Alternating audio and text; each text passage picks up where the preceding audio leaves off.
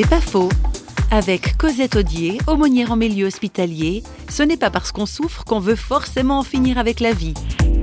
À ce moment-là, il y aurait plus grand monde sur notre planète parce que la souffrance, c'est quelque chose que nous rencontrons tous avec des intensités plus ou moins fortes.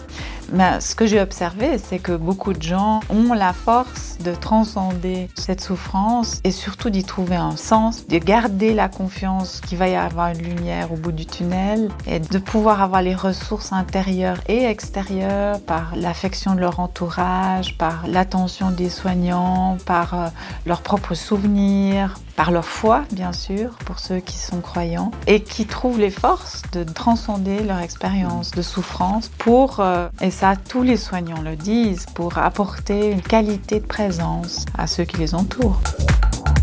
C'est pas faux, vous a été proposé par Parole.fm.